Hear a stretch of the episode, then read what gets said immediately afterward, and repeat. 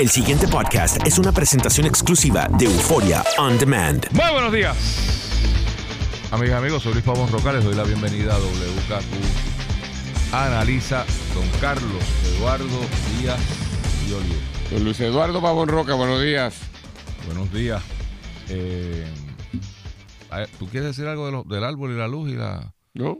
Pues eso yo, me parece patético, pero habrá que bregar con eso.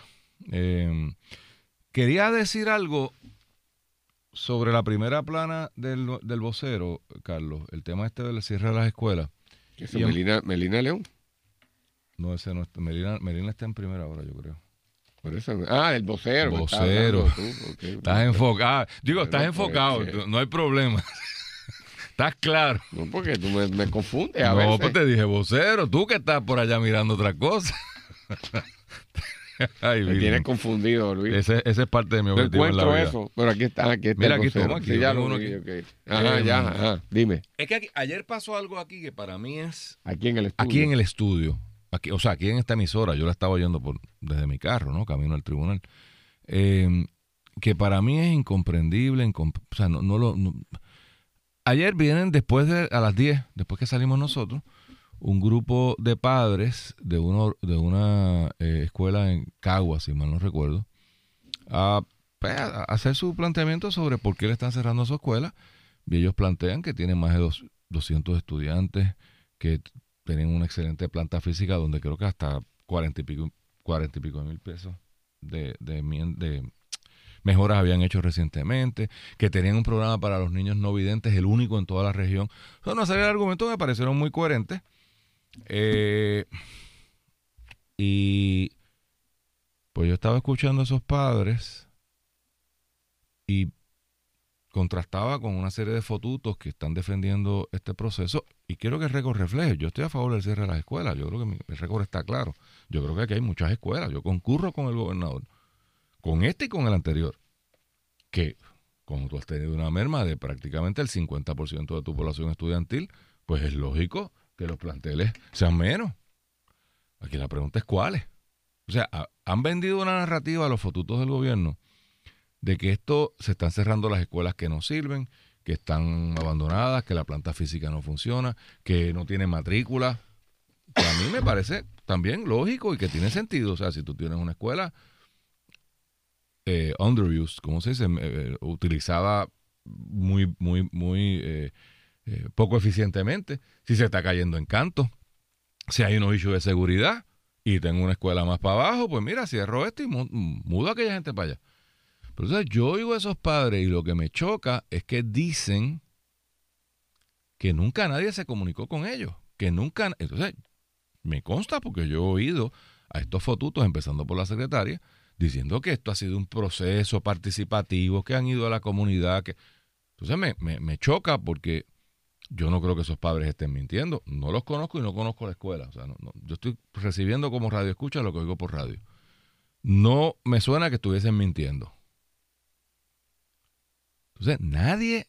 Dicen que el director. Porque Rubén les pregunta, bueno, ¿y qué dice el director? O sea, ¿qué explicación le ha dado el director? No, ninguna. Él se enteró por, por el internet. Le llegó una lista y cuando buscó, dijo, ay, Dios mío, si la mía está aquí.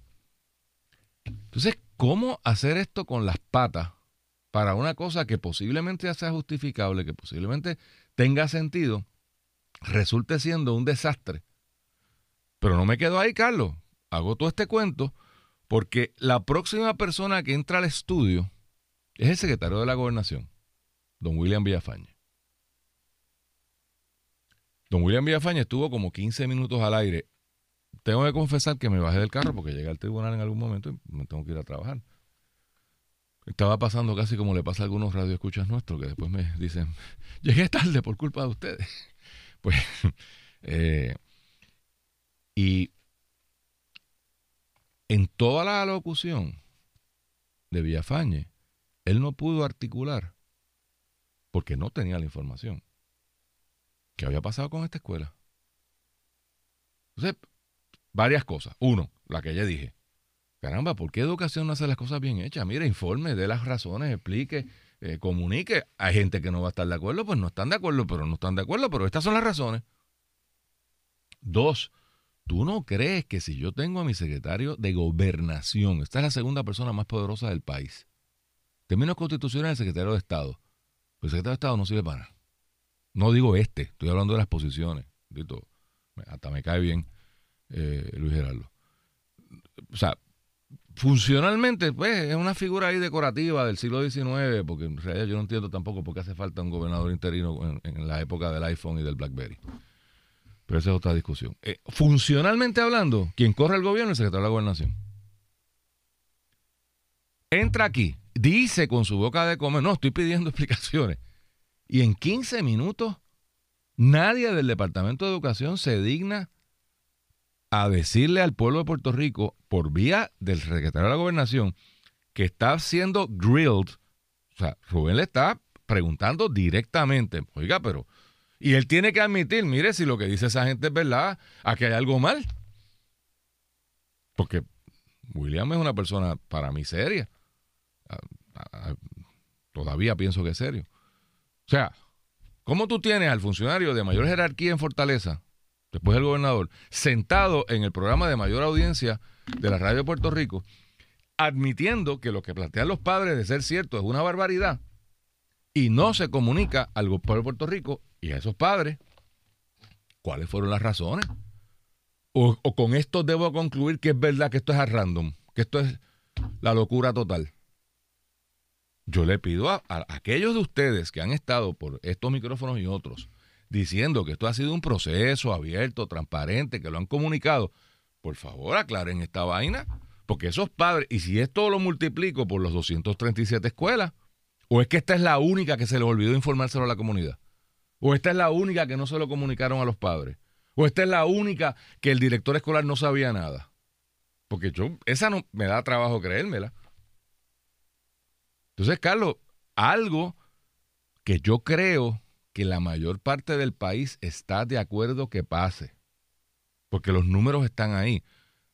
Creo que es 43% el número particular de merma en estudiantes en el sistema de educación pública. Bueno, pues si usted tiene menos 43 en clientes, pues es lógico que usted tenga que reducir. ¿A cuánto? ¿Cuáles? Ahí yo no sé. O sea, ahí hay que mirar la cosa con, algún grado de rigor. Pero algo habrá que cerrar. Entonces, ¿cómo, el gobierno pretende recibir apoyo? Un gobierno que no tiene ninguna credibilidad con estas pachotadas, que yo creo que al día de hoy, y Golo o Fernando me corrigen, ¿se ha dado una explicación? ¿Llamaron por la tarde aquí? ¿Llamaron hoy por la mañana? No, pues. Entonces, 24 horas, casi 23 horas han pasado y los padres que vinieron aquí están sin saber y sin ser refutados. Por lo tanto, yo tengo que adjudicarle que la verdad la dijeron ellos. Porque el que calla, otorga. Carlos, hazme caso. Estoy oyendo. ¿Ya acabaste? Sí. Ok, no. Mira, yo. que no te quiero interrumpir. No, no, no. Eh, estoy de acuerdo con lo que se señala. Hay un problema, y yo lo he dicho tantas veces en esta administración, en la manera en que cuando deciden anunciar algo, la manera en que lo presentan, la manera en que lo coordinan, la manera en que se comunican eh, los diferentes interlocutores, la manera de, de, quién le va a dar seguimiento a la noticia, la manera de anticipar eh, problemas para eh, dar una respuesta adecuada y anticipar el, la oposición que haya, eso no existe. Así que yo creo que tienes razón en lo que estás mencionando. Y a, y a veces puede haber errores eh, que se cometen en el proceso, que, imagínate, si las cosas básicas sobre las que más o menos hay consenso no la pueden articular de una manera más efectiva, lo que es un error, pues no lo pueden atender. Así que no mm, suscribo totalmente a lo que dice. Ahora, ahora te tengo que decir una cosa, Luis, y es lo siguiente. Sin quitarle de nuevo mérito a lo que dice. Yo me canso de oír todos los días la misma posición a lo de la cosa de cierre de las escuelas. Y, a, cuanto issue ocurre aquí, es la repetición continua de lo mismo día tras día tras día. Es decir, si se va a cerrar la escuela, y ese es el consenso que se va a tomar por las necesidades, una económica, demográfica y de política pública que ha, eh, tomado esta administración, pues eso es. Y al cerrarlas, va a haber un montón de personas que van a estar en contra. Porque le, le vas a ocasionar incomodidad. Pues van a tener que bregar con eso. Van, eh, número dos, a, a cometerse errores Y hay que de todo tipo. Y va a haber unos daños colaterales. Pues eso es así. Y se lo, y lo- los vamos a tener que morder y vivir con eso, porque si no, no se puede hacer. Es decir, eh, que la, la gente se cree que los cambios llegan solos. O sea, cu- cuando el Partido Popular ganó aquí, hizo la transformación, sea, eso no fue a base de consenso y a base de todo el mundo felicidad. ¿O tú te crees que cuando hicieron la represa de dos bocas allí sacaron comunidades y entonces inundaron y hicieron todos esos embalses? abajo al día de Pues, hoy pues hay por eso. O, o la gente se cree que eso fue todo el mundo contento como a ti te sacan de una comunidad, que es donde has vivido todo el, todo, toda tu vida y tu entorno, que, que- que porque van a meter una represa allí. Pues, pues, eso es una cosa terrible. De igual manera, cuando Muñoz centraliza el poder en el gobierno eh, del Estado Libre Asociado y básicamente menoscabó los municipios y le quitó injerencias municipales que ni al día de hoy han recuperado. Esto fue un debate fuerte y una, y una política institucional decidida. Cuando Muñoz decide industrializar al país y arrasó con la agricultura, fue una cosa que al día de hoy es uno de los grandes debates. O sea, hubo unos daños colaterales. Sea, eso es así. Y hubo una gente que se fastidió y le destruyeron la vida. Es imposible de otra manera hacerlo. Es decir, cuando los americanos entran a la Segunda Guerra Mundial, la gente cree que esto fue pa, pa, pa, pa, y cuadró. Pues que ello fue bien difícil. Muerto. Eso de friendly fire, o sea, mataban a gente que no debían matar, volaban ciudades que no debían volar. Había un desmadre entre los generales peleando que Eisenhower tenía que ser casi ¿sabe? un, un- un dios eh, diplomático para bregar con aquello. Pero eso es así. Entonces aquí creemos que cada quien que sufre un daño justificado en sus pareceres, o sea, yo no te estoy diciendo, ay, cerraron esta escuela que era bonita y se hizo una inversión. Pues sí. Yes. Pero hay que explicarlo, Carlos. Yo creo que el pero- problema es es. que, o sea, Luis, sí, sí, pues ya te, te admití lo primero. Por eso. Pero, Pero, pero, hay unas cosas que es imposible. Es imposible. pero sin explicación tú propones que la gente lo acepte. Pues a lo mejor Muñoz explicaba, explicaba alguna sí, cosa. Sí, una explica sí. el resto y la otra es, Yo vamos para. sí. Y, y te admi- te- yo le he dicho siempre, hay un problema serio en la articulación de las comunicaciones. Y, hay un problema serio en probablemente en explicar mejor, no solamente al público en general, sino en la comunidad inmediata y al alcalde. Que, que en última instancia lo entenderá, pero tiene que sacar también la, La cara, cara, con esto, eso. de cómo tú la- a- va- manejas eso. Eso es, eso es dado. Pero es un lo- problema a de lo que voy es- comunicaciones eh, pero, o- Luis, pero- pero a lo que voy es a nosotros como pueblo. Nosotros estamos anclados en un inmovilismo que no es posible hacer nada. Y todo lo que, la, la consecuencia de, de- de esa posición nuestra, de que no podemos ver, y no puede ser, y no se puede cerrar esta escuela, y no es posible que energía eléctrica se vaya este, a privatizar, y no es posible, eh, es dejar la porquería de lo que nos quejamos. O sea, es una cosa tan terrible como pueblo que es así. Los cambios son dolorosos. Los cambios producen a veces daños colaterales, producen injusticias graves en casos aislados. Y es un costo social que hay que llevar. Pero, pero, pero entonces nosotros queremos que los cambios que todo el mundo quiere se ejecuten sin daños colaterales, sin sufrimiento ninguno, y que todo el mundo esté feliz y que cualquiera que se sienta agraviado tiene la facultad de pararlo y de formar un desmadre. Pues tenemos que comprender que no es así. Y no estoy defendiendo que lo estén haciendo bien, ya te estipulé tu punto. Pero hay algo que eso no lo comprendemos y volvemos. Entonces yo veo las noticias semana, a mí, todos los días cada vez se me hace más difícil prepararme para el programa, Luis, porque es un reciclaje continuo de la misma cosa y de la misma posición y de la misma gestión y de lo mismo y de lo mismo, de lo mismo, de lo mismo. Pues entonces nos quedamos como estamos. O sea, eh, hay algo que tenemos que trabajar en nuestra psiquis colectiva para, para poder salir de este marasmo.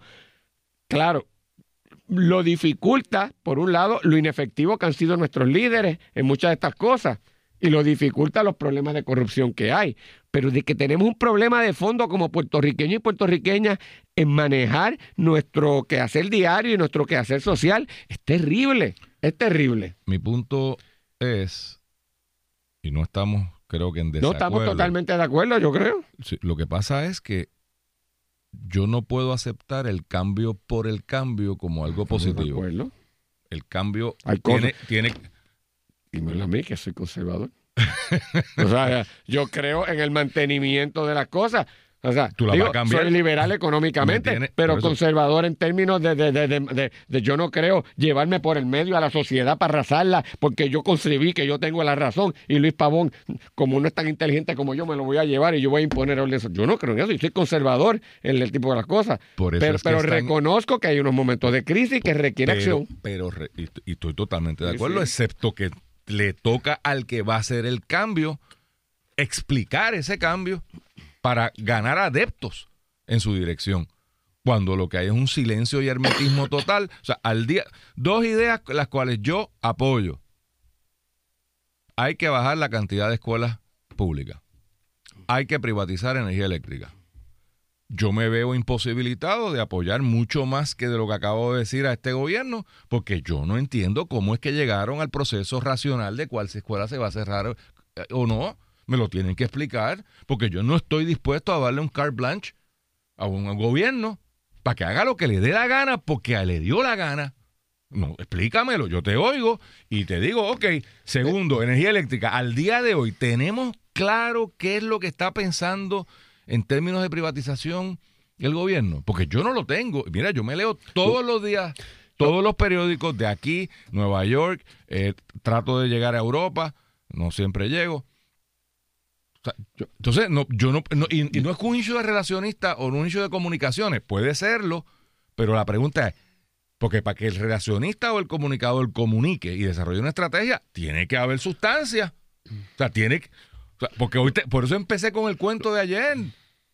¿Hay o no hay una justificación para cerrar esta escuela? Y si la hay, caramba, que la digan lo, ya. lo que pasa, Luis, y vamos a ver cómo podemos empatar esto en una realidad viable y práctica, es, tú traes un punto que es uno de los grandes problemas, cómo yo evito la arbitrariedad y el capricho, y cómo la buena idea, por no estar bien trabajada, se convierte a su vez en algo arbitrario y caprichoso. Es un peligro enorme, o sea, estoy totalmente de acuerdo, y, y- y- y no podemos dar un cheque en blanco ni bajar la guardia contra ninguna administración, ese es el terrible problema, ¿verdad?, del ejercicio del poder.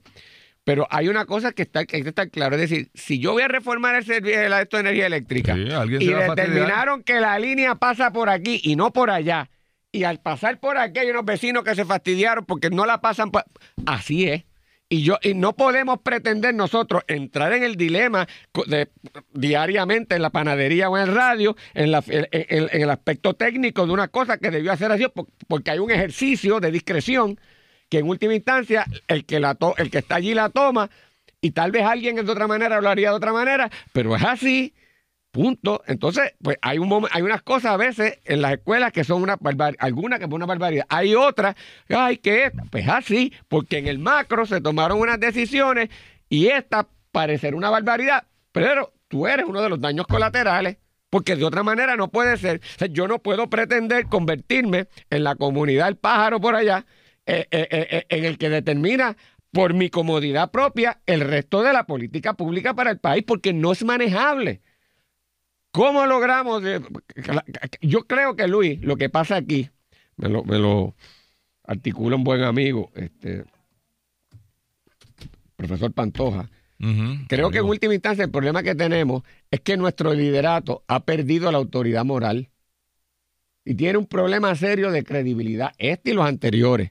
Entonces, como tú has perdido la autoridad moral y hay unos problemas de credibilidad por todas las cosas que han pasado, pues a uno le da trabajo, eso mismo, confiar y, permitir el ejercicio de la discreción. Pero lo que pasa es que si no se permite el ejercicio de la discreción, es inoperante cualquier cosa. Es decir, el ejercicio de una actividad gerencial, que es lo que hace al fin y al cabo el gobierno, conlleva un poder que me lo tienen que permitir que yo lo ejerza. Hay unos controles, pero hay unas cosas que decido yo. Y no puede ser Pero una eso- cosa de, de consenso y, y de, de- De porque no funciona. Y eso, esa parte, Luis, como sociedad, no la tenemos y no la Pero manejamos. por eso es que es tan importante, Carlos, que entonces ese líder que está pidiendo confianza en sí sea transparente y comunique lo que es. Claro. Porque el problema es que en la medida en que, y eso yo lo he dicho Pero- 20 veces, o sea, cuando a nosotros nos dicen eh, la tasa de desempleo está en X, pues eso lo creemos por fe. Pues yo tengo que creer que cuando Carlos Saavedra me dice eh, unos números relacionados al, empleo, pues son esos. Porque yo no tengo forma de ir por ahí a hacer un censo a preguntarle quién está. Cuando me hablan de que hay 3% de gente sin luz en el país. Pues, o yo le creo por fe, o no le creo. ¿Y, qué, me, qué me alimenta esa posición? Pues cuando yo oigo que llaman aquí y hay, ese es el 3% más grande del planeta. Sí, pues todavía es bien grande. Pues entonces pierde credibilidad y eso que tú estás pidiendo y concurro contigo, que deberíamos tener, pues si el líder que, elegí, que, fue electo por el pueblo para regir los destinos por cuatro años entiende que esta es la solución, pues hay que, hay un nivel, pero me tiene que, o sea, no es un cheque. Y ahora mismo el problema es ese, que hay cero credibilidad. Tú oyes a uno, dice otra cosa. Eh, eh, eh, entonces, terminamos con un país ingobernable. Pero, pero yo creo que la, misma disciplina, rigor y verdad que le estamos pidiendo al, liderato, porque eso ha fallado, no las tenemos que aplicar a nosotros, porque es que nosotros somos un grupo de indisciplinados y de incorregibles y de acostumbrados a la bachata y al relajo y al desorden. Y no puede ser. En algún momento hay que, hay que cambiar unos patrones de conducta que nos han, traído hasta acá y es un costo doloroso. Y eso no lo podemos internalizar. El pasado podcast fue una presentación exclusiva de Euphoria On Demand. Para escuchar otros episodios de este y otros podcasts, visítanos en euphoriaondemand.com.